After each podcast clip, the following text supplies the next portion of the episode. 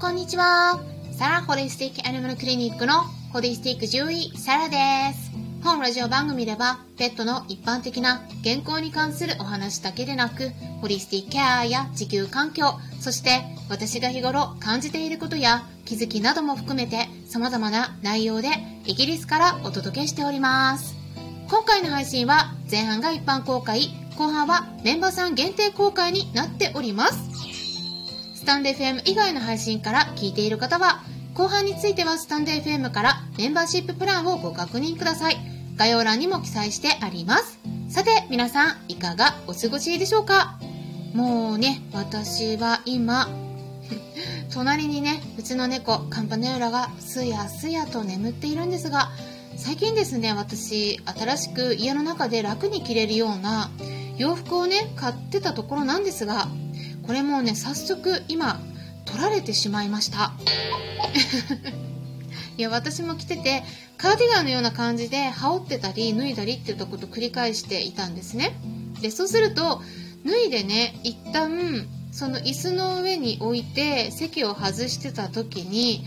やっぱね気づいたらですね前足でこう寝床を作っててね。で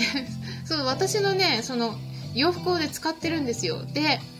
あのあやっとできたみたいな感じでその上に寝始めてしまってね取られてしまっています。でこれね カンパネラだけじゃなくてジョバンニもやるんですね。でまあ最終的にじゃあいいよあげるよって感じでね、えー、去年もですねジョバンニにあげたカーディガンがあったんですけれども毛だらけになったので洗濯したらね縮んじゃったんですね。でね結構硬くなってしまってゴワゴワでもう切れないぐらい縮んでしまったんですね。で静電気も発生するからあのよくよく考えたら 結構ね使ってる間ねなんかかゆがってる感じだったんですね。だからあジョバンニにちょっと合わないかもとかいうことも分かって今はねタンスの中にしまわれているんですよ。そんな感じの日々を過ごしているんですけれども、まあ、ちなみにねイギリスではタンスって英語で何て言うと思いますか？あの洋服ダンスですねうん英語で言いますとね、wardrobe って言います。wardrobe。これは、スペルは w-a-r-d-r-o-b-e になりますね。で、wardrobe って言います。参考にしてみていただければと思うんですけれども、時々ね、ちょっと英語を入れてます。イギリス英語ということでね。で、いよいよですね、本日、本日になりましたよ。クラブハウスのペットのホリスティックケアクラブにてお悩み相談会を開催します。はい。はい。本日ですね、夜の10時10分からになりますので、何かありましたらお気軽にご質問ください。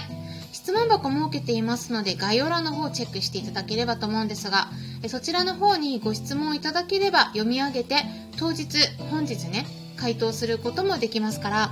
参加できない方でもご質問できます。でその場合はですね質問箱の方に12月17日のクラブハウスで回答してくださいって文章を添えていただければ、えー、私の方で分かるようになりますので、えー、ぜひねそのようにお願いしますでそれからですね今月結構バタバタなんですけれどもイベント開催しますよぜひ皆さんスケジュールにメモしてってください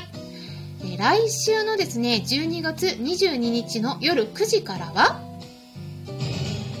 クリスマス企画としてインスタライブを開催します。はい。はい。インスタライブではね、動画になりますので、コスプレしながらうちの猫もちょっとだけコスプレして、えー、皆さんとゆっくり、えー、ゆるーくね、お話ししていければと考えていますので、ぜひお気軽にいらしてください。そしてですね、その後、さらにその次の週12月29日の水曜日夜の10時10分からははいスタンレー FM の限定ライブを開催しますはいはい。イベント続きなんですけれどもこちらねメンバーさん限定になりますのでメンバーさんだけが参加できるライブになります。スタンデー FM の方ですね。これはねやっぱりね結構突っ込んだ内容してますのでまあ今月ねいろいろ音声お話ししてきたことのまとめみたいな感じで、えー、でさらにですね結構皆さんからご質問もいただいたりして、えー、直接ね具体的にお答えしてます。商品名とかもね具体的にお伝えしてで特に最近は手作り食についてね、えー、お伺いすることが多いんですけれども、まあ、その他にもペットフードとか食事サプリ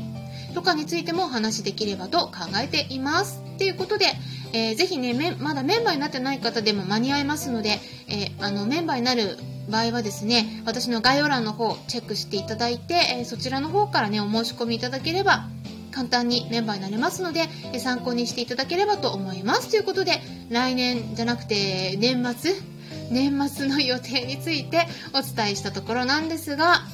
本日はですねとっても嬉しいご報告をお届けしたいと思います。はい実はですねもうだいぶ前になるんですが猫ちゃんの肺がんが消えた例があるんですよ。がんっていうと進行したら亡くなってしまうのではないかということですごく心配になってやっぱりねもう気持ちも心がね打ちのめされる方が多いと思うんですがそんな中でもね改善して消えた例っていうのがあるんです。で今回もですね今年の5月にご相談を受けしていた例ですね。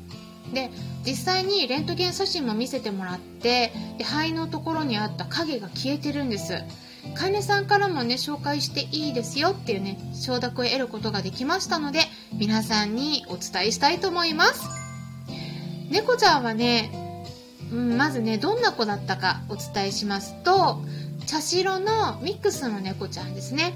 で保護された猫ちゃんなので保護猫ちゃんもともとね正確な年齢が不明なんだけれども推定13歳から14歳ではないかって言われてる子だったんですね。で不妊手術はもう受けていた猫ちゃんで、えー、女の子お顔もね女の子っぽい可愛らしいお顔の猫ちゃんで今回の音声のアイコンにも表示させてもらってる子になります。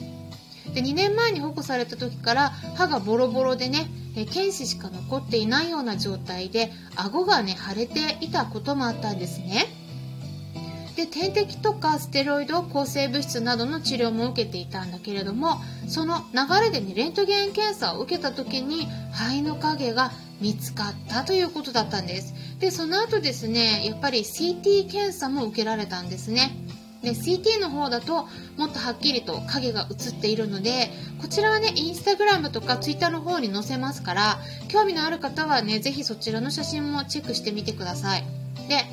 えー、腫瘍がある時にねそれが何かっていうことをきちんと診断するには針を刺して細胞とか組織を取って顕微鏡でどんな細胞が増えてしこりになっているのかその増えている細胞の形とか構造に異常がないのかといったことを検査してから診断するのが確実なんではなんですけれども